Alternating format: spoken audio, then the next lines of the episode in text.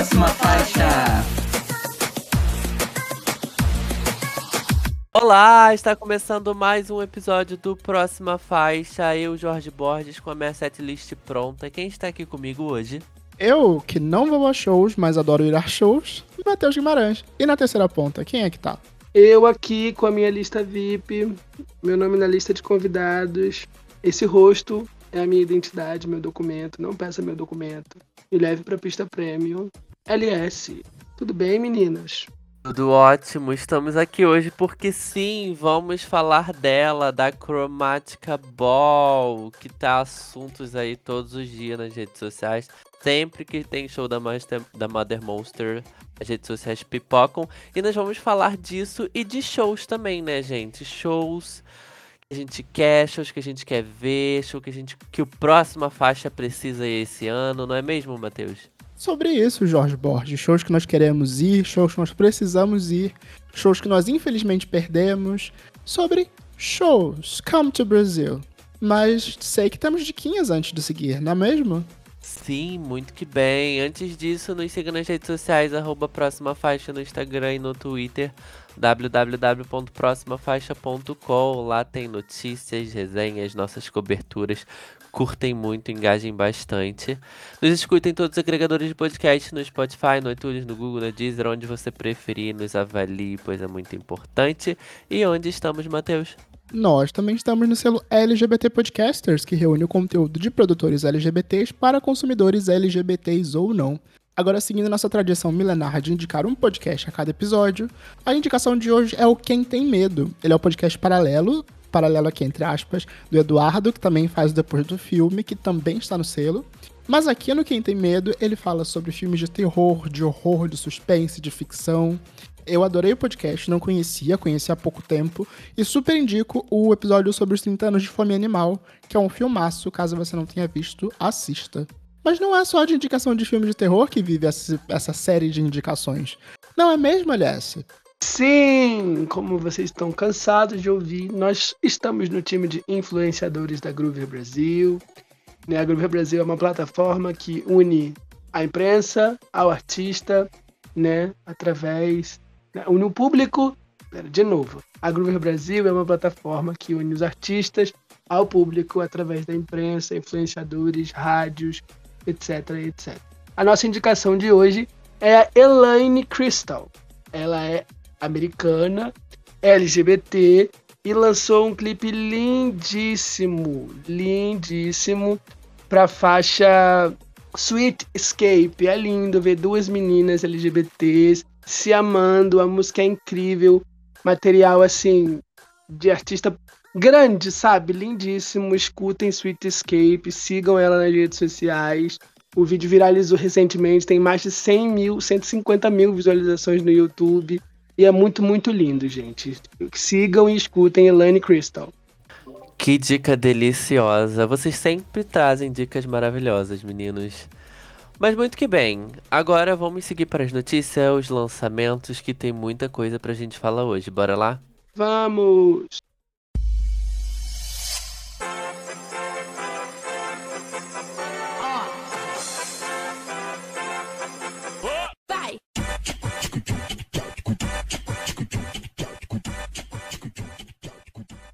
Decretos reais em celebração ao aniversário de 27 anos da Marília Mendonça. A família da cantora lançou o EP com seis canções. E aí, meninos, vocês ouviram? Tiveram coragem? Coragem no sentido emocional, tá, gente? Nossa, eu ia falar exatamente sobre isso. É, a, a, a, o movimento em si foi muito bonito. Esse lançamento foi um movimento feito pelo Espólio, pela família da Marília Mendonça, em parceria com a Workshow, o escritório que trabalha com ela e com uma série de sertanejos há muitos e muitos anos. É, mas em especial aqui, esse lançamento me tocou muito. Ele é feito por regravações, basicamente. Isso é a Marília Mendonça cantando grandes clássicos. Não só do sertanejo, né? Praticamente da MPB, porque também tem ali Ovelha, tem ali é muito estranho. Tem outras outras canções que fogem um pouco do sertanejo, mas ganham uma roupagem sertaneja na interpretação dela. E a interpretação dela é muito característica dela. É, é, é literalmente voltar a cabeça para Marília Mendonça e a parte mais difícil do luto, que é lembrar que ela não vai estar tá mais aqui para fazer isso. É lindo, ainda mais lindo pelas circunstâncias, pelas circunstâncias em que a gente está ouvindo, e me tocou muito profundamente. Tocou você também, LS? Olha, me tocou e eu não gostei, me senti violado. é, eu não sabia que eu estava tão triste, eu não sabia que eu estava ainda tão tocado pelo que aconteceu, né? Por, por, essa perda tão repentina e tão, tão nova, né? Tão jovem. É, fiquei muito emocionado. É, eu lembro que quando eu fui no show do Romero Ferro e ele fez um cover da Marília Mendonça, todo mundo começou a chorar, eu comecei a chorar e eu não entendia bem o porquê. Eu achei muito bonita a homenagem.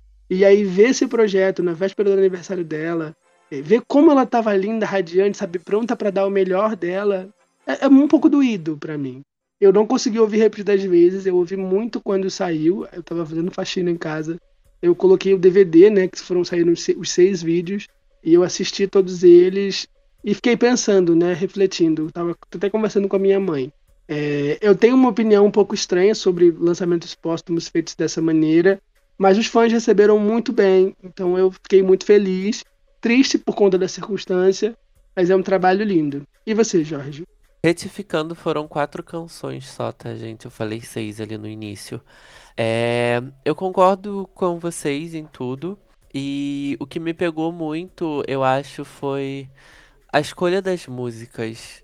Né? Eles estão trata tratando esse lançamento como um volume 1. Então, provavelmente vão ter mais lançamentos.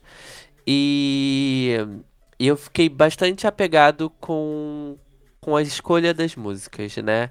É, até mesmo pelos títulos, assim, não tanto pelo conteúdo. É, lírico também, né? Mas pelos títulos já, eu acho que já pega bastante, né? Te amo demais, te amo mais que posso dizer. Não era para ser assim, sendo assim, muito estranho.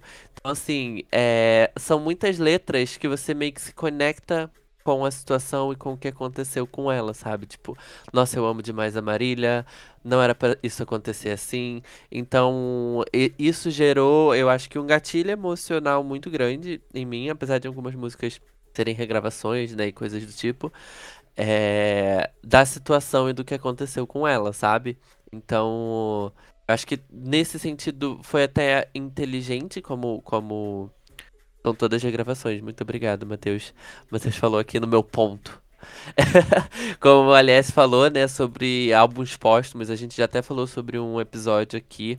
E aí eu acho que nesse sentido, nesse pensamento de que que eu me apeguei, tá, gente, de as letras da música terem esse sentimento, é, os títulos já dizerem sobre o que, que a gente sente pela Marília, é, eu acho que amenizou um pouco ser um lançamento póstumo, sabe?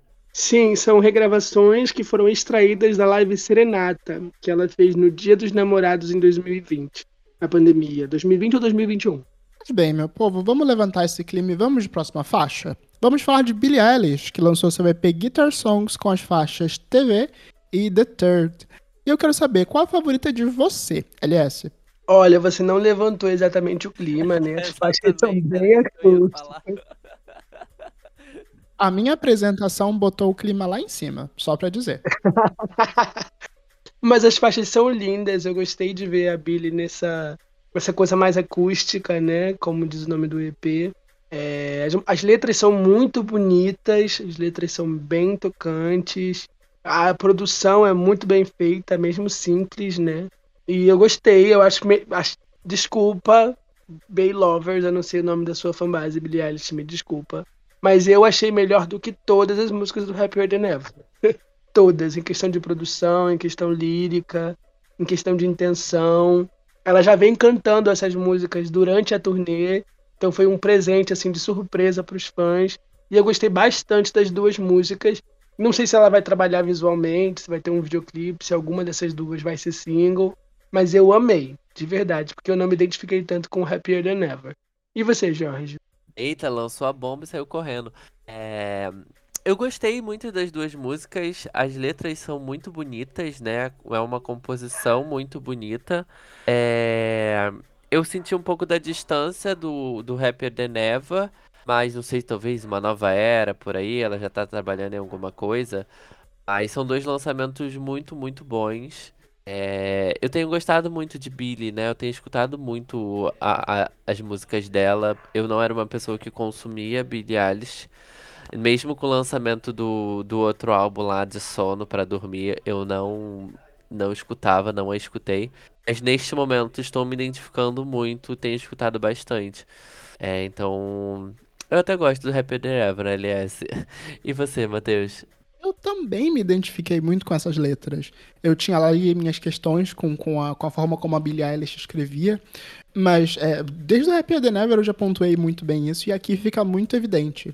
Até dando uma alfinetada na Taylor Swift, talvez criando uma certa rivalidade feminina, desculpe por isso, mas a Taylor se inspira muito na Cade Lang, em fazer essa, essa composição de ambiental, em que você conta uma história e cria um cenário através da música, mas a Billie Eilish está fazendo isso tão bem, talvez até melhor do que a Taylor, nesse, nesse sentido, é, de transportar a gente para um lugar com, com essa música. Em especial TV, que ela cria esse cenário de melancolia, onde ela está tentando assistir Survivor para esquecer, para ver outras pessoas sofrendo em vez de sofrer. E ela faz comentários super atuais ali, como aquela, como a questão do, da perda de direitos sobre, sobre o direito ao aborto nos Estados Unidos é, ela conseguir colocar tantas coisas e tantos pensamentos dentro de uma música, descrevendo um cenário tão complexo de pensamentos e físico mesmo, e fazer isso de uma forma lírica, bonita, envolvente. Nossa, eu, eu tô apaixonado pelas músicas novas da Billie Eilish. É, eu não vejo até como um caminho tão distante do Happier Than Ever, como o LS citou. Eu consigo criar uma relação até clara, até mesmo comparando com a faixa título, Happier Than Ever, e essas duas mas de fato me deixa curioso até para ouvir mais, quem sabe até um projeto paralelo, mais faixas que sigam esse caminho mais cru. Apesar de não ser cru, né? A produção em si é muito caprichada, tem muitos detalhes, mais voz e violão. Mas enfim, vamos de próxima faixa? Vamos de próxima faixa, que é a Marina Senna se juntou com o Capital Inicial e eles lançaram Natasha. Na verdade, o Capital convidou né, a Marina fazer uma regravação desse clássico da banda, que eles estão completando 40 anos esse ano. E aí, menino, o que, que, que, vocês acharam? Matheus? Só pra deixar claro, porque eu mesmo fiquei confuso quando eu vi no roteiro. A banda, o Capital Inicial, está fazendo 40 anos. A música, Natasha, tem só 20. Só eu tava 20. me sentindo muito velho, mas, meu Deus, essa música tem 40 anos? Mas não, é, a música Natasha tem só 20. Ela é do início dos anos 2000. Mas eu gostei muito dessa regravação. Eu, eu fiquei muito, muito tocado com, esse, com essa nova versão. Achei divertido a forma como a Marina Senna foi inserida no vídeo. Ela não estava na gravação do show, é, mas ela foi inserida no telão e ela tá caracterizada como a Natasha. Então ela tem a mecha verde no cabelo, ela tá com a roupa toda. Ela tá com, com uma blusinha, um vestidinho meio látex para ser de borracha. E tá ali atuando no clipe. Com sobreposições em cima do show. Eu achei tão legal, tão divertido. E vocalmente combina muito ter uma voz muito, muito aguda, muito ali açucarada, como a da Marina Senna, por cima da voz do, do, do Ouro Preto, que é bem rouca, que é bem densa. Eu achei que combinou. Você concorda comigo, LS? Olha, eu gostei. Eu achei interessante a combinação das vozes. Me causou estranhamento inicial, né? Mas eh, eu achei que funcionou. E eu acho que eu fui ver depois o post da, da Marina sobre o lançamento. Ela falou que era uma faixa muito importante para ela, que ela era a Natasha, ela falou pro Dinheiro Preto que ela era a Natasha quando ela era mais nova. Então receber esse convite foi um, um fechamento de ciclo de, de, várias formas. E aí eu ouvi, vendo com esses outros olhos, eu pensei, imagina eu, um, um ídolo meu me convida para regravar uma música que me inspirou bastante, sabe? Então, eu, eu, olhando por esse lado, eu achei muito interessante, achei muito legal. E muito maneiro ver que o Capital Inicial está conversando, dialogando para se conectar com a geração de agora, de, de, certa forma. Tem muito tempo que eu não ouço um hit deles e eu fiquei sabendo que eles estão lançando coisas novas, né? Então, é, achei inteligente e fico curioso para saber mais, sabe, quem pode fazer parte desse projeto. Eles gravaram um DVD que nós fomos convidados para estar lá, que faz parte dessa gravação, mas não pudemos ir. Mas eles gravaram com a Pete, gravaram com uma galera nova, né? E aí a Marina Senna é uma novidade, é mais coisa para além desse DVD. Então, sabe, um capital inicial com o João, um capital inicial com as meninas Dona Vitória, sabe? Abre pano pra gente ver eles produzindo bastante coisa com essa galera da atual geração, sabe? Concorda, Jorge? Concordo, concordo super. Eu acho que é um movimento muito interessante, até porque eles são uma banda icônica, né? E, eu acho que é muito interessante esse movimento mesmo, até mesmo que o Nando Reis fez, né? E vem fazendo com o João, com a Ana Vitória. Eu acho que se apresentar para a nova geração e ainda dar vida para banda é algo muito legal quando eles têm músicas muito boas e que fizeram muito sucesso, né, nos anos 2000 e tal. É, eu gostei bastante dessa versão. Espero um ao vivo deles dois, né? Eu acho que acho que quando esse momento tiver, o show é gravado com ela no telão, né? Então acho que quando eles estiverem juntos, eu acho que vai ser um outro momento bem legal também para divulgar a música. Mas vamos de próxima faixa. Vamos próxima faixa, gente. Vamos falar de premiações. O Video Music Awards, VMA, uma das premiações mais icônicas do mundinho pop, anunciou seus indicados e temos a primeira brasileira na premiação, Anitta, garantiu a sua primeira indicação com o hit Envolver em melhor vídeo latino. Ela está concorrendo com J Balvin, Karol G, Becky G, Dead Yankee e Farruko, só grandes nomes do mercado latino todo mundo muito orgulhoso da Poderosa. Os destaques são o Lil Nas X e Jack Harlow, que tiveram o vídeo mais indicado do ano, né? Foram sete vezes. A Doja Cat e Hairstyles com seis indicações. E a Taylor Swift com cinco. E aí, qual é a expectativa de vocês? O que, é que vocês acharam da Anitta sendo indicada? E para quem vocês estão torcendo? Matheus. Ai, gente, pra mim é uma grande divisão, um, um grande rachado no meu coração pensar na Anitta sendo indicada logo esse ano. Eu fico muito feliz, vejo a movimentação que os fãs estão fazendo para dar esse prêmio para ela, mas no final das contas, é, principalmente se a gente for levar em consideração o sucesso, representação, é, barulho que a música fez, provavelmente vai pro Farruko com Peppers, essa música que eu odeio, odeio do fundo do meu coração. E já inclusive deixei isso claro aqui em um dos episódios. Mas enfim, é, sobre as indicações de forma geral, eu acho que vai ser uma grande perda para a humanidade caso Lil Nas X e Jack Harlow percam o, a indicação de vídeo do ano. É, ainda destacaria a indicação de, de Dua Lipa e Elton John com Cold Hearted em música do ano, a única, a única categoria onde é premiada a música e não o, o artista ou o videoclipe. É, inclusive, essa categoria está bem interessante. Tem a Adele, tem o Elton John, tem até mesmo a Billie Eilish com Happier Than Ever. É, foi uma categoria que me chamou bastante atenção. É, e no mais, eu ainda destacaria talvez melhor colaboração, vendo Rosalia sendo indicada aqui. Fiquei muito feliz também. Apesar de ver Sweet Spy, de Megan Thee Stallion e Dua Lipa, que não tem muito a ver. Mas é, no final das contas é a premiação da MTV. Quem, quem, quem ganhar, ganhou. O que, que você acha, Jorge? Eu acho que é isso. Quem ganhar vai ganhar, entendeu? E quem perder vai perder. É, só corrigindo o LS, que senão os Now Uniteds vão vir aqui nesse podcast tacar chiclete. É que a primeira brasileira a ser indicada foi Anne Gabriele pelo Neo United, né? Que eles foram indicados como grupo. Mas assim, gente. Anitta é a primeira brasileira solo. Solo, exatamente. Eu ia falar isto. Anitta é a primeira brasileira solo com uma música dela. E vamos de próxima faixa, porque ainda falando de premiação, a gente falou do VMA e vamos falar do Miau, da premiação da MTV aqui do Brasil, porque o LS, o próxima faixa, esteve lá sim, senhor. É, LS, eu gostaria que você contasse pra gente um pouco sobre como que foi a cobertura do Miau, né? E como que foi a experiência para você. Olha, a experiência foi muito positiva, foi, aprendi muita coisa, vi muita coisa acontecendo, mas muita coisa acontece ao mesmo tempo. Então, a próxima vez, a próxima fase, tem que levar os três pra gente dar conta de tudo, porque acontece muita coisa ao mesmo tempo. Tipo, tinham duas tapetes acontecendo, gente dando entrevista e o show começando, uma loucura total, mas foi muito gostoso. É muito difícil fingir costume com tanta gente que eu admiro tanto passando ali. Luísa Sonza maravilhosa, João fofo demais, Manu Gavassi incrível. É, os meninos da Culpa é do Cabral são super engraçados. É, queria ter visto mais gente, queria ter visto as entrevistas que eles deram durante a transmissão, mas era muita coisa acontecendo. Gostei muito da estrutura, o Vibra Hall virou a casa da MTV ali durante aquele momento. É, queria que tivesse mais organização para ficar mais perto do palco, mas entendi que eles fizeram um movimento com os fãs para ficar bonito para os fãs e virar mais uma experiência para os fãs, né?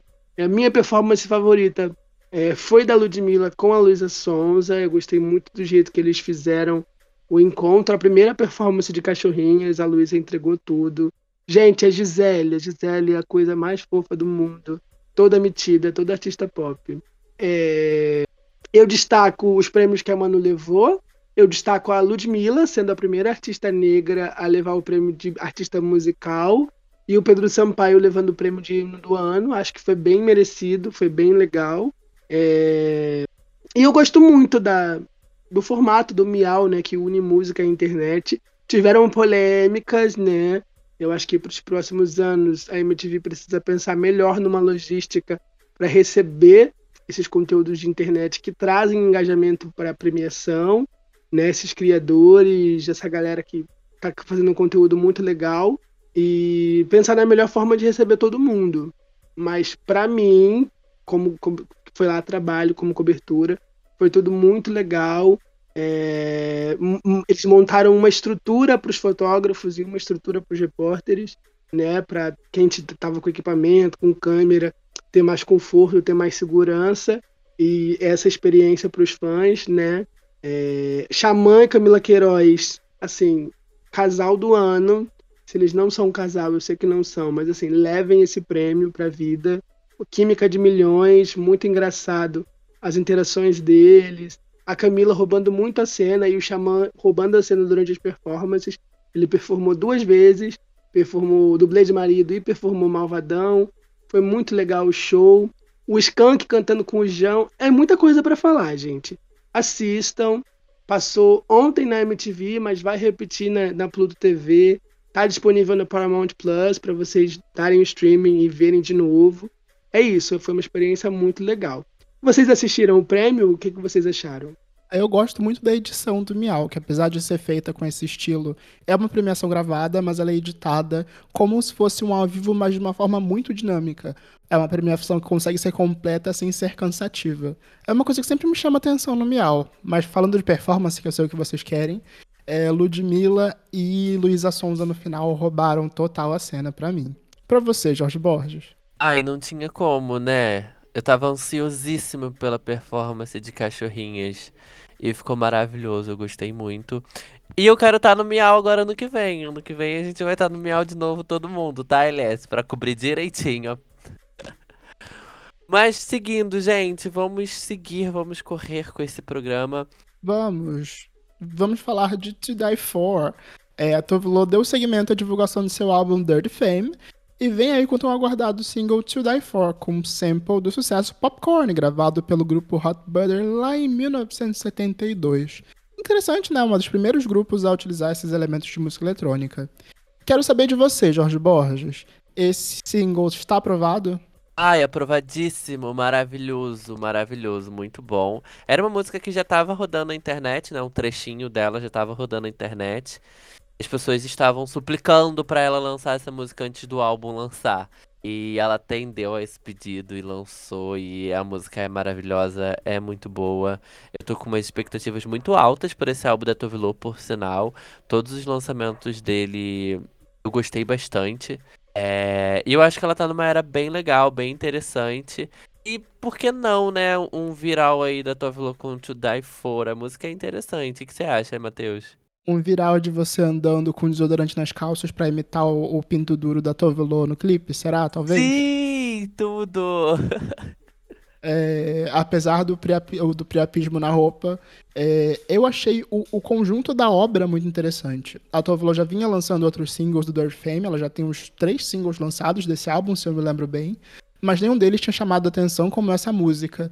É, e ela soube aproveitar o momento, até mesmo com esse clipe que tá aí desafiando a censura do, do Instagram. É, para fazer o momento. E eu acho que ela de fato conseguiu. Ela escolheu a música certa no momento certo e tá fazendo barulho. Eu não sei dizer se vai ser um sucesso, mas pelo menos no meu, na minha playlist, essa música está salva e será muito reproduzida até o final do ano. E na sua, LS? Olha, eu ainda não consegui ouvir, e já puxando a próxima faixa, não ouvi nem To Die For e nem Despechar. Tava muito ansioso para ouvir as duas músicas, mas foi uma correria, uma loucura a minha vida essa semana. Eu ainda não tive tempo de sentar e ouvir esses lançamentos com calma. Mas semana que vem a gente abre falando da Rosalia, porque a Motomami Tour tá chegando. E eu já quero saber de vocês. Vocês ouviram o hit do verão? Ah, eu tive que tirar um tempinho do meu dia para ouvir sim, porque outra música que já estava rodando na internet também, né? Uns trechinhos e vídeos da turnê, porque ela tá apresentando essa música a turnê, na turnê já faz algumas semana, semanas. E eu tô bem.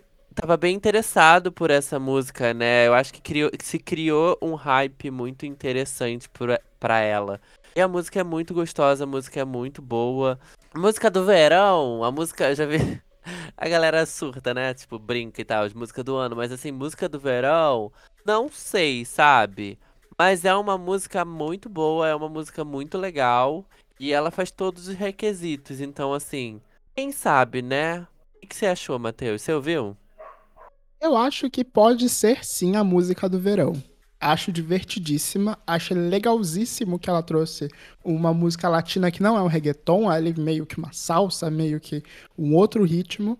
E mesmo assim, e é uma música muito regional, né? Ela fala no espanhol da Espanha, metendo muitas palavras do, do, castelhano, metendo muitas palavras em inglês no meio de tudo. Assim como a primeira vez que eu ouvi que eu ouvi com a altura, é muito difícil de entender o que ela tá dizendo sem acompanhar a letra. Mas é uma música muito divertida. É, e fica muito claro pelas performances que ela faz no show. Você não precisa entender para curtir é o momento do show onde ela sobe com os fãs no palco e todos eles entram dentro daquele cenário que compõe ali a Motomami Tour, que vamos falar no tema principal. É, mas as pessoas se integram naquele cenário e tudo vira uma grande festa. E é essa a sensação que a música traz. Inclusive me lembra muito a Shakira no Salel Sol, que também tinha um pouco dessa vibe. Lembra pra você, Alice?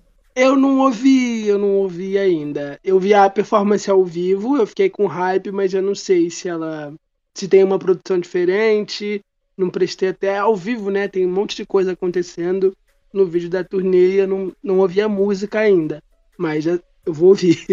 E vocês vão ficar sabendo o que eu acho, tá? tá é, vamos, vamos de próxima faixa, vamos pro meu joguinho favorito. E eu quero fazer um review de uma palavra aqui, para ser rapidinho. É o nosso Casa Mata ou Beija, com Aretusa Love e Getúlio Abelha, Baião de 2. Thiago Pantaleão, com Desculpa por Eu Não Te Amar, e o Vitão, que lançou o EP mais uma vez. Eu quero começar pelo Matheus e quero saber o que, ele achou dessas músicas, quem ele mata e, e descreve a música em uma palavra. Vocês sempre me jogando no meio dessas bombas, é, pelo amor de Deus. Eu sinceramente não mataria ninguém, mas já que é para colocar, eu mataria o Vitão, não por achar ruim, gosto muito. A palavra que eu uso para descrever esse lançamento é hum, interessante, uma palavra só, tá? O um também é junto. É, ele tá experimentando novos sons e saindo um pouco da caixinha, mas ainda, pelo menos para mim, não chegou lá, apesar de ter momentos interessantes. Thiago Pantaleão é transaria, não apenas por ele ser um grande gostoso, mas também por ser uma música interessante, uma produção diferente, é, lembra muito música alternativa, e eu caso com Aretusa Love e Getúlio Abelha porque eu amo um forró eletrônico. Não foi de uma palavra, mas foi rapidinho. Quero saber se Jorge Borges consegue dar um review de uma palavra. Não dá, não dá para fazer review de uma palavra, gente. Mas eu concordo muito com você. O Vitão. Eu tô bem aquele. Pode ser um emoji? Eu tô aquele emoji olhando assim, sabe? Com o dedo na, no rosto. O que que tá acontecendo?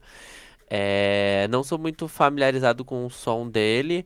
E aí eu sinto que tá, pode estar acontecendo uma transição mesmo. Então eu tô bem assim. Hum. Legal, né? E aí? Tô, tô, tô, tentando te entender também. Uh, mas apesar de gostar bastante dele, né? Pessoalmente, assim. Uh, então, eu acho que matar seria muito forte, mas assim, eu falo, senta aqui comigo. O Thiago Pantaleão, eu acho que dá pra gente beijar, dá pra gente transar, a música é muito boa. É, apesar de eu ter sentido uma grande referência ali do que o The Weeknd fez, sabe? Com os dois últimos álbuns dele. E isso me gerou um incômodo, que eu falei, cara, essa música me lembra alguma outra música, que outra música que ele usou aqui pra fazer essa música. E aí eu não consegui pegar, mas assim, é isto. E eu fiquei muito feliz com esse lançamento da Aretusa. A música é muito gostosinha. A Aretusa parece estar numa fase bem feliz, né? Com essas músicas, com essas últimas músicas que ela vem lançando. E isso me deixa muito com um quentinho no coração, sabe? Saber que, que, o que ela tá gostando muito do trabalho que ela tá fazendo e tem muita identidade dela. E isso é muito legal de ver. Não falei uma palavra, mas é sobre isso. E você, Alice? Vamos lá.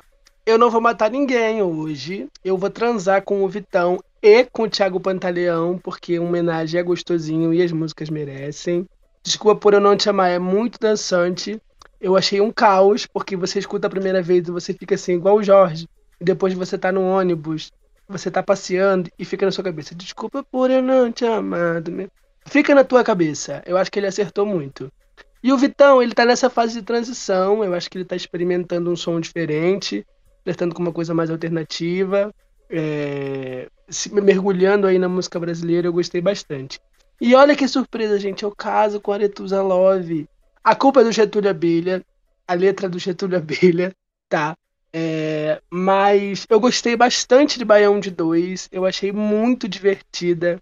É, gostei muito de tudo que aconteceu em volta da música. Não é só porque eu conheci ela no MTV Miau e ela foi uma fofa, mas é porque a música realmente é boa e me surpreendeu muito positivamente. Inclusive, quero muito ver o Getúlio Abelha no dia 6 de agosto no Circo, do, Circo Voador, abrindo o show do Johnny Hooker, tá? Gostei bastante. Mas vamos de próxima faixa?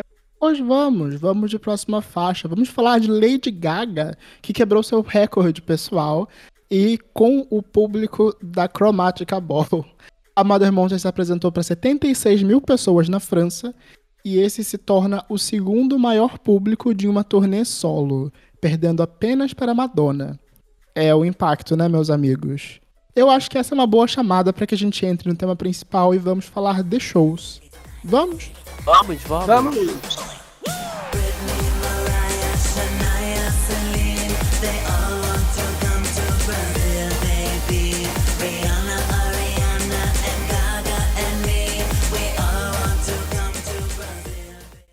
Os shows são uma grande parte da cultura pop.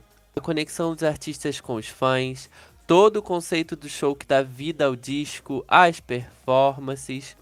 E grandes artistas criam shows e turnês gigantescas, deixam os fãs sonhando em viver a experiência e contando cada segundo para que aquilo se torne real.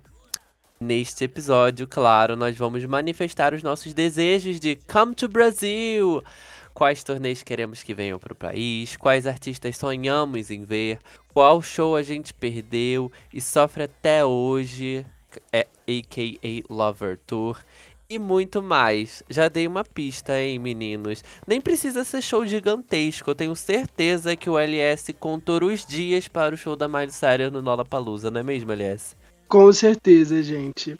Mas o show que eu mais sofri, já entrando no tema, não tô nem aí, foi a Dead Pets Tour. Foi o show mais intimista dela. Ela fez em teatros, passou, nenhum, pa- passou no México, passou em três países da América, da, da América do Norte, aí passou em três países na Europa e acabou a turnê, ninguém entendeu nada. Queria muito ter visto. E você, Matheus, você curte shows? Eu acho que de nós três eu sou mais desapegado pra shows. Eu gosto de shows, eu gosto da experiência, eu gosto da música ao vivo, mas eu adoro assistir em casa, numa TV bem grande, sem sentir dor no meu quadril, sem ter que usar banheiro compartilhado, podendo ir na geladeira pegar uma bebida e ela não custar 30 reais. Mas ah, tem- apesar dos seus prós e contras, eu gosto de ir a shows. Ai, sim. Eu gosto de ir a shows, mas eu não gosto de pegar transporte, eu não gosto de ficar na fila, eu não gosto de ficar amassado, eu não gosto de como meu pé dói depois de todos os shows, mas eu gosto muito de ir em shows, e shows têm uma energia muito boa, né? Antes da gente entrar de fato na pauta, eu queria saber por curiosidade, é, qual foi a primeira experiência de vocês com um show realmente grande? É, tipo um show, não necessariamente uma turnê internacional, mas um show que fosse realmente grande, num espaço grande. E qual artista que vocês que vem à mente de vocês quando a gente pensa assim num showzão, numa mega turnê? Um, para mim, eu tenho de lembrança que o meu primeiro show, primeiro show da vida, uh, foi o do Paramore, da turnê do Eyes. É a primeira lembrança, assim, da minha vida de show. Eu não lembro se eu fui em algum outro show depois disso, an antes disso, no caso, e isso foi o que? Em 2015? Gente, vou fazer um Google aqui. Brand New Eyes Paramore. O disco foi lançado em 2009. Então foi provavelmente em 2010, 2011 a turnê deles aqui no Brasil. E eu não lembro de ter ido em outro show, assim, sabe? É... Porque eu lembro muito do RBD, quando o RBD fez o último show deles aqui no Brasil. E eu queria muito ter ido, mas eu ainda era que, criança, né, ali, quase adolescente. E eu não tinha condições para ir, então assim, isso foi uma frustração bem grande, eu, eu sinto até hoje, sabe? Quando eu lembro, porque era algo que eu queria muito fazer, que eu queria muito ir, eu nunca fui, não, não tive oportunidade de ir. Uh, Sandy Júnior eu era muito menor ainda, né? Então eu não, não ia também, não, não fui em nenhum show do Sandy Júnior. E é, então assim, pra mim a minha lembrança, minha primeira lembrança de show foi Paramore, que foi uma ex-cunhada minha, ela era meia roqueira, ela gostava bastante de Paramore. E aí ela já tinha ido no primeiro show do Paramore aqui no Brasil, com o primeiro álbum deles. E aí, quando ela já tava namorando meu irmão, o Paramore veio, aí eu falei que gostava, achava legal, ela, ela foi e comprou o ingresso pra mim. Uh, mas falando de, de showzão, show grande, porque foi no Citibank Hall, né, que hoje é o Qual Stage. Então a gente já sabe como é que é. Mas falando de show grande, showzão, showzaço, é, foi o do Coldplay, com a turnê do Herrera, esqueci, gente, vou lembrar aqui, mas foi a primeira, acho que a primeira experiência que eu tive do, caraca, isso aqui é um show, foi no Maracanã, para vocês terem ideia. E você, Elias? Olha, eu, o Jorge me humilhou aqui, tá? Me senti humilhado, então eu vou me expor. que isso. Gente, o, o, show pequeno que ele foi foi o Paramore e o maior show foi Coldplay. Gente, o primeiro show que eu fui foi Restart. Sim, eu, eu era uma criança colorida e eu gostava bastante. É o fruto é... De, um, de, uma época, de uma geração, poxa. Tem orgulho Sim, primeira... disso? Eu não tenho. Foi um caos. Eu parei de gostar de Restart depois daquele dia. Primeiro que eu me senti velho, porque eu já tinha uns 15, 16 anos. E as meninas tinham 12, tá? Me senti velho. E era um empurra, empurra, uma bagunça, uma energia que eu já não tenho. Há 10 anos atrás eu já não tenho mais essa energia. Então eu fiquei bem longe, mas assim, foi a primeira turnê, show de bandas, assim, solo que eu fui. Mas eu já fui em vários festivais, é, shows de graça, shows pagos também. Mas assim, nunca vi um artista só, sempre vi dois ou três artistas no mesmo dia. E eu lembro muito do show da Rita Lee, que eu fui, mas não foi turnê, ela fez um show de aniversário da cidade, foi muito bom.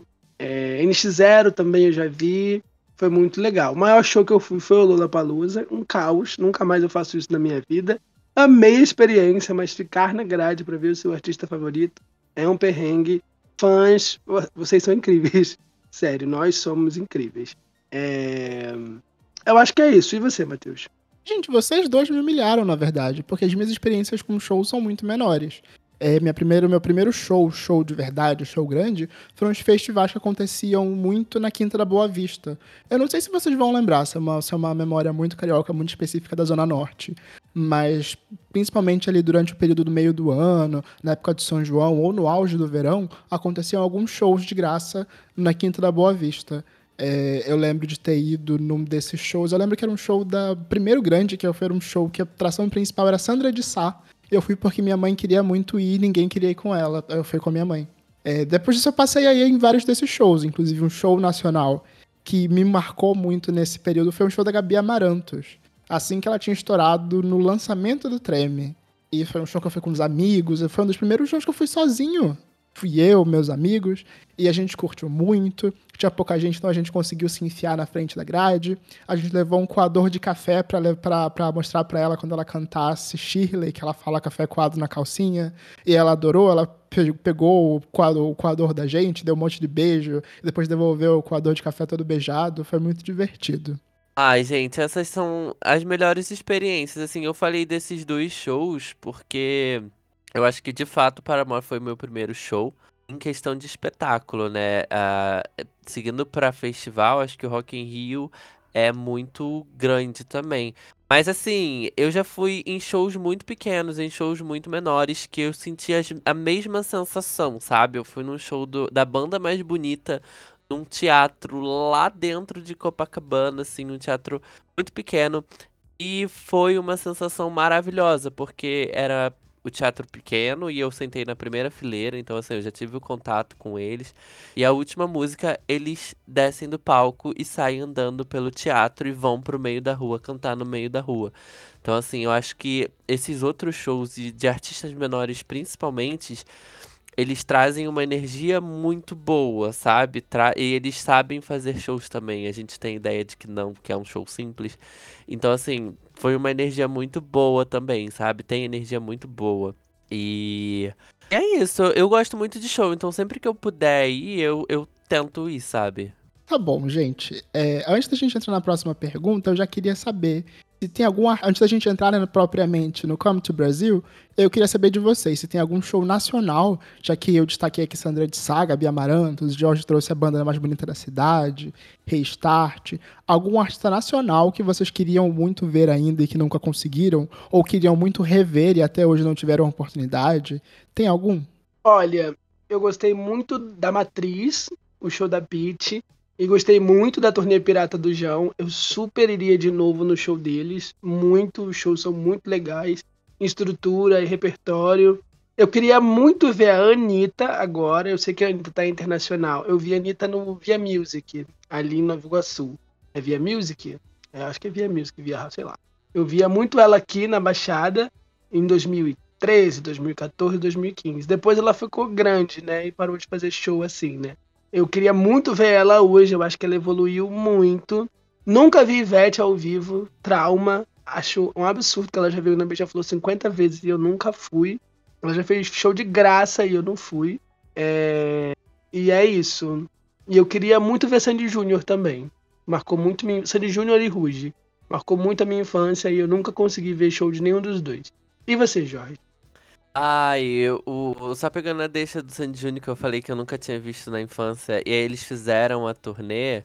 Acho que eu já cheguei a contar isso aqui, né? Que o meu ingresso era falso do show que eu comprei com. A minha amiga comprou o show. Da, primeiro show no Rio de Janeiro, gente. É, que eles iam fazer, a gente não conseguiu comprar o ingresso. E aí a minha amiga falou: Cara, achei uma moça que tá vendendo, vou comprar com ela. E ela deu um dinheirão e era, a gente chegou lá, era um ingresso falso. Foi péssimo aquele dia. Eu saí de lá e fui pro show da Pablo no Engenhão, que eu também tava com ingresso. Chorar as pitangas. É, e aí, o segundo show, que foi no Parque Olímpico, a gente conseguiu comprar o ingresso da plataforma. E aí a gente foi, foi um momento muito bom. É, mas assim, eu gostaria. Eu tava vendo aqui e analisando que eu nunca vi a Ludmilla. Não lembro de ter ido de um show da Ludmilla. E eu vou no show da Ludmilla hoje, né, pelo Vibra Festival. Festival não, Vibra, Festival de Inverno do Rio de Janeiro. É, então eu tô muito feliz de ir assistir o show da Ludmilla, porque eu nunca vi o show dela ao vivo. E eu sei que é muito bom, eu sei que ela é muito boa ao vivo. Então eu tô muito animado para isso. É, eu quero muito ver Carol Conká. Eu estou muito na vontade de ver um show da Carol Conká, de estar num show da Carol Conká. Eu acho que vai ser bem interessante. É, nunca fui num show. Eu fui no show do João, sim, na turnê do Lobos, mas não fui nas outras, então acho que seria legal dar uma atualizada, sabe, para ver como é que ele tá. Porque é muito diferente quando você assiste artista no início da carreira e vai assistir ele depois. E eu também percebi que eu nunca fui num show da Anitta, então assim, vou ficar bem caladinho aqui. Eu já vi a Anitta ao vivo, já vi o show que ela fez no Música Boa quando ela era apresentadora, mas não conta muito com o show que é dela, né? Então eu nunca fui no, num show dela. Eu gostaria de ir, garota VIP. Joguei, joguei no ar. Fica essa dica muito sutil, quase imperceptível. e você, Matheus, quem você queria ver de nacional? A minha grande frustração pessoal já foi citada por vocês. Eu já assisti a Ivete Sangalo no Carnaval de Salvador em cima do trio, mas eu nunca tive a experiência de assistir a Ivete Sangalo num palco na minha frente. É, meu desejo, desejo era assistir um show pós-DVD, sabe? Que ela faz literalmente o show do DVD, só que ao vivo na sua frente. É, espero ainda realizar um dia. Eu já vi Ivete, mas só no Rock in Rio. Duas vezes. As duas vezes que eu fui no Rock in Rio, ela tava no Rock in Rio. E é essa experiência que eu tenho do show da Ivete é muito bom, né? Apesar de tipo, ser um show de festival, que é menor e o set dela é sempre menor no Rock in Rio, mas tem uma grande energia e ela leva, literalmente, ela leva. Eu acho que é por isso que ela tá todo ano no Rock in Rio. Ela leva e ela faz um show, um show de headliner, tá? Um show de headliner. Pra mim, ela sempre é headliner. Não sei porque ela nunca fechou um dia, mas capacidade pra isso ela tem e sobra. Demais. Mas ó, já que já estamos aqui confabulando sobre os shows que queremos assistir um dia, vamos finalmente entrar na lista do Come to Brasil com os shows que nós queremos ver no Brasil? É, Jorge, qual show da Taylor Swift que você quer ver?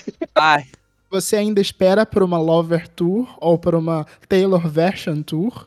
Gente, é uma grande frustração, na verdade, né? Quando eu achei que a minha vida ia pra frente, quando ela, a minha vida realmente ela ia pra frente, né? Voltou de um jeito tão catastrófico que, no geral, né, o mundo. Mas eu gostaria muito de ver a Taylor ao vivo. É, a Lover ao vivo eu acho que seria o momento, sabe? Eu acho que seria o momento. Toda a turnê da Taylor ao vivo. Eu, eu falo muito que eu gostaria muito de ver a primeira turnê da Taylor ao vivo. É, eu acho que a Fearless foi a primeira turnê grande dela, foi a primeira turnê que ela fez.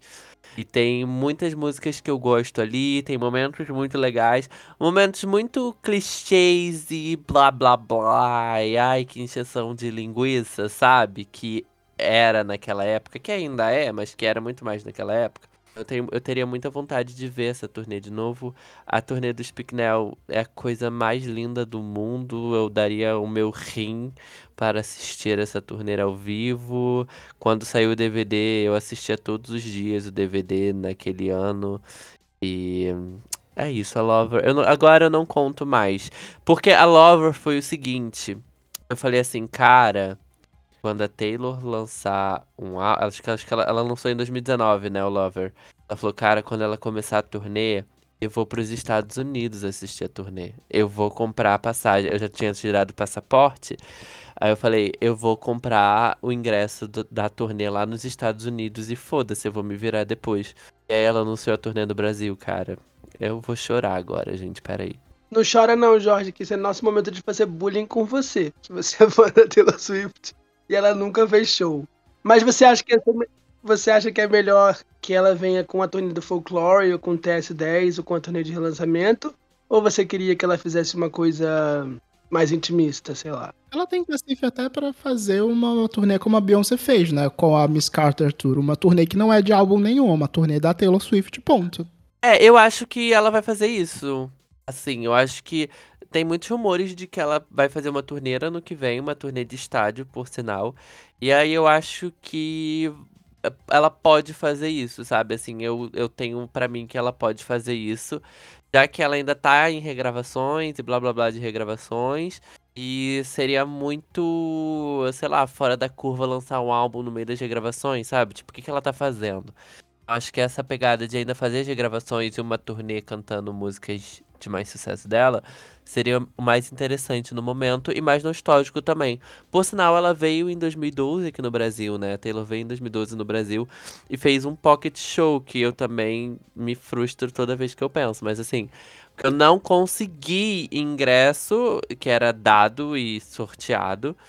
Eu fiquei muito, muito puto que a galera que chegou lá na hora falou que, tipo assim, ai, cara, estavam dando ingresso na porta, sabe? Naquela época eu ainda era meio tipo, cara, não sei se eu posso sair, não sei se eu saio ou não, não tinha dinheiro também. Que eu pensei, poxa, vou pra lá, né? Que aí eu fico lá e, e foda-se. E aí eu não fui.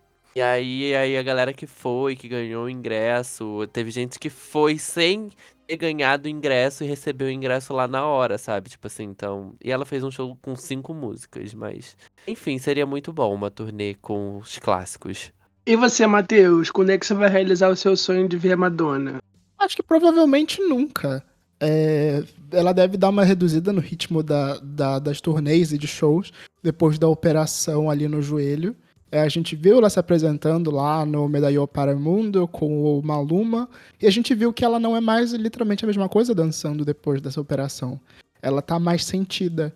Não sei se ela vai aguentar fazer a correria de uma turnê mundial da forma como ela fazia. Então meio que já aceitei que não vou assistir a Madonna ao vivo. Mas pelo menos nesse momento, nessa, nesse, nesse sentido, eu continuo na saga de querer assistir shows de estádio. É, tô meio obcecado com essa história de Stadium Tour depois da Chromatica Ball, e ela, inclusive, é uma das que tá na minha lista. Eu queria muito ver é, os telões em alta definição que agora tem, é, mesmo ver a Gaga de perto, ou, ou, enxergar a magnitude daquele palcão gigante. Mas eu também queria muito assistir a Motomami Tour, por que não, da Rosalia, que traz, uma, traz um conceito de show muito diferente do que a gente está acostumado a ver. Para mim, ela fez um show é, moderno dos anos 2020 ali. Ela faz um show que é muito vertical, o palco é dividido verticalmente, os telões são divididos verticalmente, é, o vídeo é um elemento vivo dentro do show, tem câmeras em cima do palco, ela veste uma câmera, os, ba os bailarinos têm suas próprias câmeras no, no corpo e filmam ela enquanto ela está se apresentando. Ela se apresenta metade para as câmeras e metade para o público. É um conceito muito diferente de show que eu queria presenciar, queria ver ali na minha frente. E ainda nessa listinha de queria ver no estádio é o show do The Weeknd, a After Hours Tour. É, eu não fui tão fã do After Hours, como vocês viram no episódio sobre músicas esquecidas. A gente acabou até esquecendo qual era o primeiro single desse projeto, mas no final das contas, a turnê que ele está fazendo aí, reunindo o, o After Hours, o Down FM e todos os últimos lançamentos dele, é uma turnezona muito grande. De novo, o palco chama muito a minha atenção. É um palco que se estende para dentro da plateia. O palco é meio que uma grande passarela atravessando a plateia.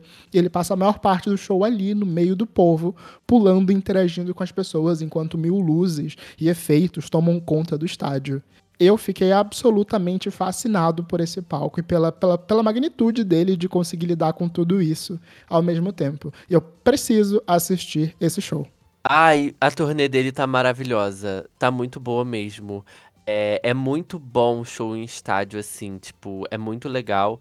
É, tem rumores de que vem pro Brasil, né? Então, será que vem aí? É, será que vem num estádio num Maracanã da vida? Gente, seria muito bom. Eu vi alguns vídeos Pode falar, Matheus. Eu preferia que fosse no Engenhão, porque é do lado da minha casa.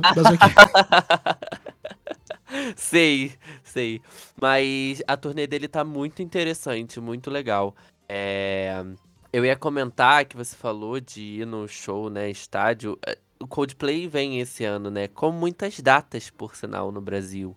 Eu acho que também, assim, é um nome muito legal para você ver um show, porque eles sempre fazem shows em estádio, eles sempre fazem shows em lugares muito grandes. E você pode não gostar de Coldplay, mas você vai ver que eles fazem um grande espetáculo também. E há muitos anos, sabe? Há muitos anos eles fazem um grande espetáculo. E é uma grande experiência. Então, assim, Chromatica Ball me deixa muito animado para um show em estádio aqui no Brasil. The Weeknd me deixa muito animado para um show de estádio aqui no Brasil. É, é essas pessoas que estão com turnê no momento, né? A turnê da, Dua, da Dua Lipa vai ser no Rock in Rio, mas assim, a turnê da Rosalia, que eu espero que, que eu consiga ir, não vai ser no estádio, mas eu estou muito animado para essa turnê também. Eu até acrescento aí sobre a, a turnê do Coldplay, Music of the Spheres Tour, que tá aqui na minha listona, e muito também pela estrutura. E, além deles fazerem um puta show musical, eles são excelentes musicistas. Bem ou mal, todo mundo conhece pelo menos cinco músicas do Coldplay, independente da fase do Coldplay que a gente está falando. Mas é um palco muito legal, ele é todo vazado e praticamente tem gente em todos os lugares do estádio. Então você vê eles do lado de trás e as coisas acontecem. E tem um pequeno universo em cima da, da, do palco e ele tá próximo das pessoas também, porque ele tá em cima, é muito legal. Recomendo que vocês vejam. Mas e você, LS? Eu, eu realizei meu sonho, né? Ver a Miley duas vezes. Foi muito legal. É, eu quero muito ver eu queria muito que viesse para o Brasil a Olivia Rodrigo com a Sour Tour. Ela fez uma turnê super curtinha pelos Estados Unidos, foi muito aclamada pela crítica. Foi um dos grandes nomes rumorados pelo Rock in Rio. O Atos que está é, negociando com o Lollapalooza no ano que vem, mas acho difícil, não, não, sei se combina tanto com ela. Queria muito que ela viesse, eu gosto bastante do álbum. Sour Tour acabou? Acabou já. Ela postou até um, um vídeo de agradecimentos e homenagem com os momentos da turnê. Eu pensei que tinha, tipo, é. acabado uma parte da turnê, acabado uma etapa, mas eu não sabia que tinha acabado, acabado. Foram pouquíssimos shows. Se, eu não sei se ela é, acabou essa parte norte-americana e ela vai pra Europa, eu não tô realmente informado. Eu vi no, no Instagram que ela encerrou a turnê, né? Não tem datas anunciadas até o momento. E ela já tá trabalhando para lançar o álbum novo, né? Então eu não sei o que que vem aí. É, Billie Eilish é um nome que eu queria muito que viesse para o Brasil. Eu acho que ela veio em 2019 com a When Alpha Sleep Tour. E eu acho que agora com Hyper Than Ever ela tá incrível, gigante. Quero muito ver. O Harry Styles, eu tô gostando muito do Harry's House. O show tá lindo, ele faz um cover diferente, ele faz surpresas. É, a estrutura do palco é muito legal também, é tudo muito bonito, ele é muito carismático, interage muito com com o público. O show, o show me lembra muito o show do João, o formato, né? A interação dele, o jeito que ele se porta no palco. Então eu queria muito ver, é, mesmo sendo em estádio, mesmo sendo em arena, como que ele faz isso parecer uma coisa intimista, né? É, Pink é uma pessoa que eu ia surtar se eu visse ao vivo, que eu acho ela incrível ao vivo. Nunca tive oportunidade, acho que ela só veio para cá em festival. Não sei se veio com um turnê solo. É, a Demi, que quero muito ver a Holly Folk Tour. Tô muito animado para saber dos visuais, para saber de como tudo vai acontecer. Iria até São Paulo para vê-la tranquilamente, melhor do que passar perrengue no Rock in Rio. É... A Miley, não sei se ela faria uma Plastic Hearts Tour, se foi isso do Lollapalooza, né, dessa turnê de festivais que ela fez, mas queria ir no show solo dela. Eu queria muito ir no show solo dela. Atualmente, né, acho que ia ser tudo. Mas quem? Do Alipa, os vídeos da Fita Nostalgia Tour não me interessam tanto. Eu acho que a turnê é muito pensada em ser bonita, tem poucos momentos musicais. Gosto muito da Dua Lipa como hitmaker, mas como performer não me chamou tanta atenção. Katy Perry, queria muito ver a Katy Perry. Queria muito ver a Nicki Minaj, que nunca veio para o Brasil. Eu acho que é isso, eu posso ficar aqui até amanhã. Uma turnê Nossa. que eu queria muito, uma turnê que eu queria muito ter ido era a turnê da Ariana Grande. Tava lindo, tudo lindo, mas não veio pro Brasil. Quando eu podia ir, não veio pro Brasil. E quando veio pro Brasil, eu não podia ir. Uma tristeza. Eu preciso comentar sobre a play da Katy Perry. A residência dela em Las Vegas, que seria maravilhoso se se tornasse uma turnê. Mas é uma estrutura muito difícil de se transportar, né? Todos aqueles cabos, as coisas gigantes. Seria complicado de se fazer.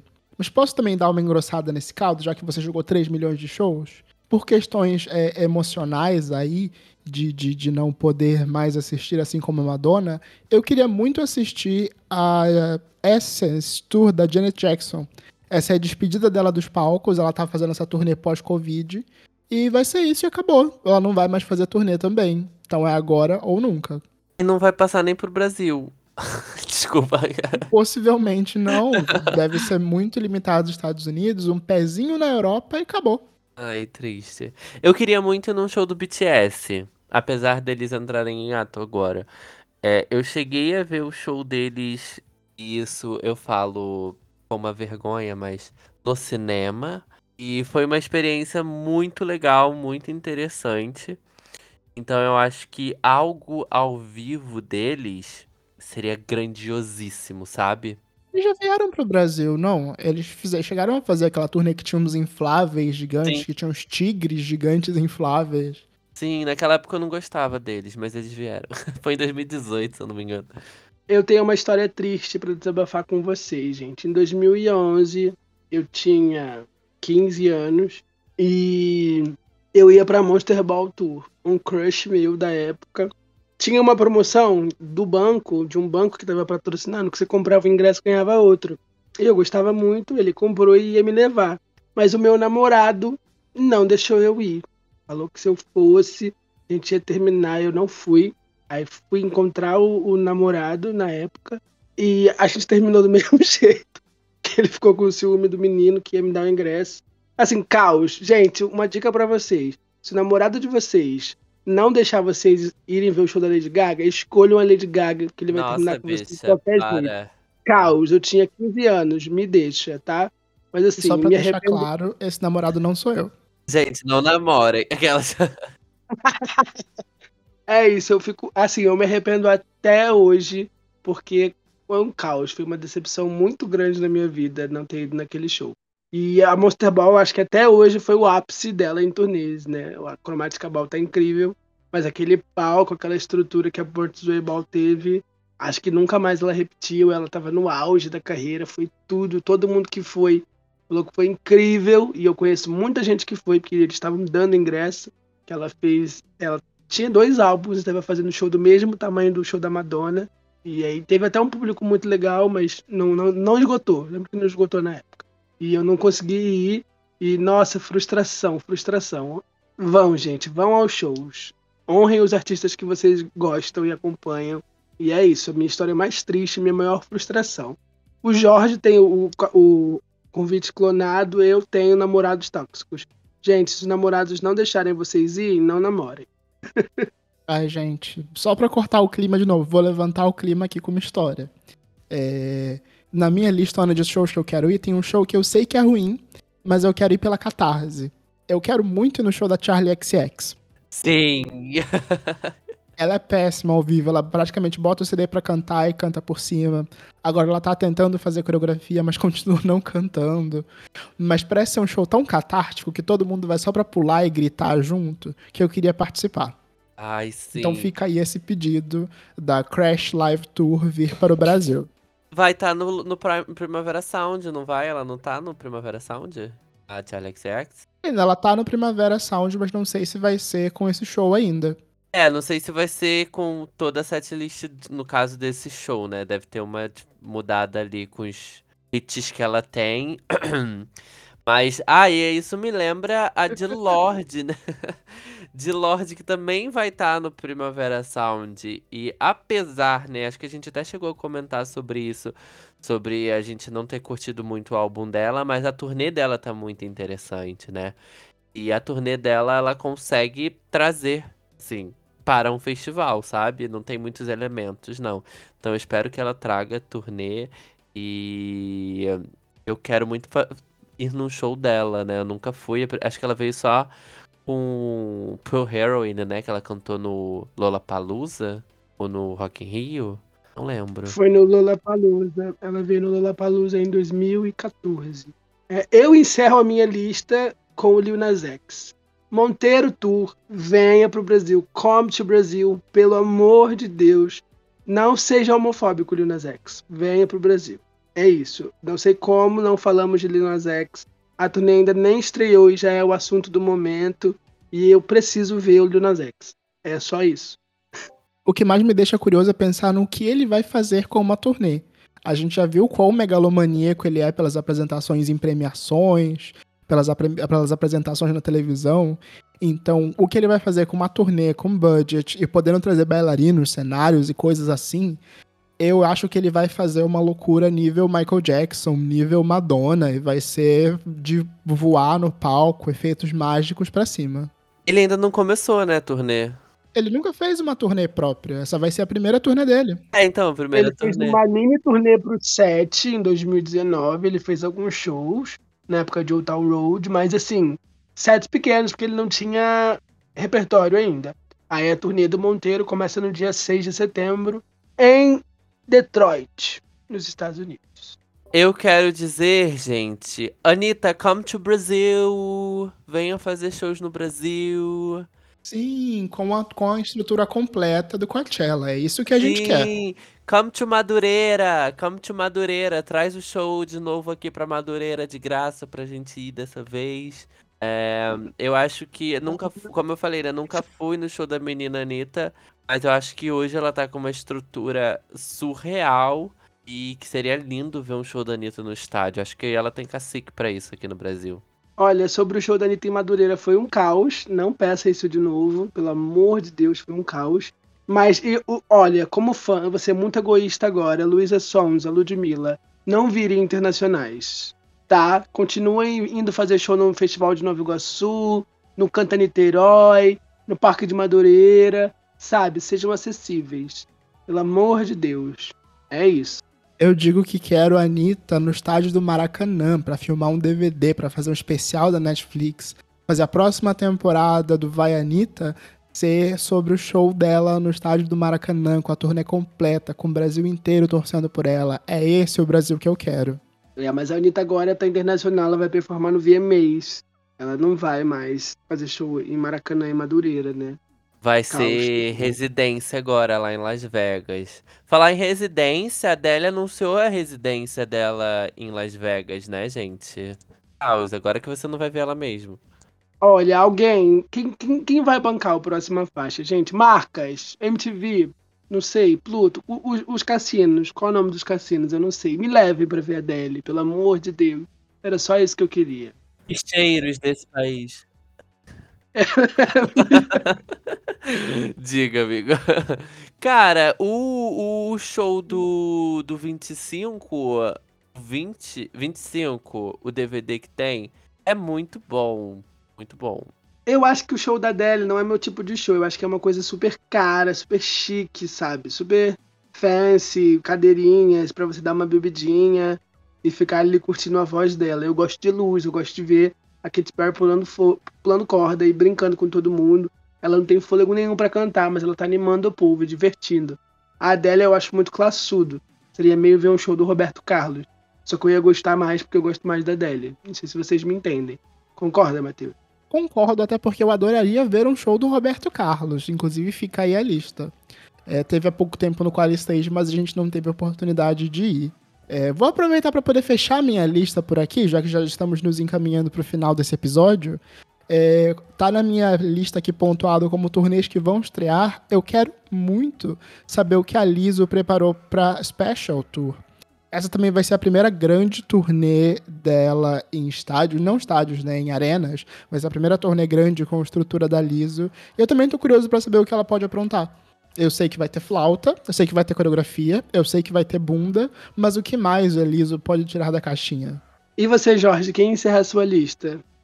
Nossa, gente, eu falei de tanta gente, né? Cara, eu acho que a Liso seria muito interessante. A Beyoncé tá vindo aí né, no dia deste, deste, deste lançamento de podcast, a Beyoncé lançou o álbum, então assim, ainda não ouvi, tô muito ansioso. Uh, então é uma possibilidade também, né? Ela entrega espetáculos, então assim, já adiantando a nossa próxima pauta, né? Do, do Inclusive já tem aí fortes boatos de Nine Club de Beyoncé Ball Tour já boatos, já tem imagens, entre muitas aspas, vazadas, ninguém sabe se é real ou não, mas já tem. Vem aí, vem aí. É isso, mas falaremos é sobre Beyoncé no próximo episódio. E aí, é, um, não, é, fica aqui a deixa. Agora o próximo faixa é continuativo, gente. Vocês que lutem. É para você que ouviu esse episódio até aqui ir lá na caixinha do, do Spotify e responder qual show você ainda quer assistir, que tá logo abaixo do player desse episódio. É só você arrastar para cima. E é isso, meninos. Temos um episódio?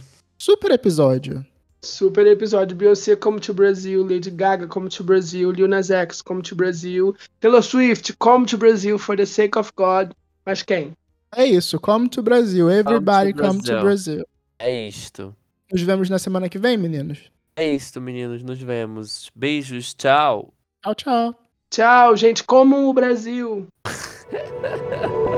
Este podcast faz parte do movimento LGBT Podcasters. Conheça outros podcasts através da hashtag LGBT Podcasters ou do site www.lgbtpodcasters.com.br.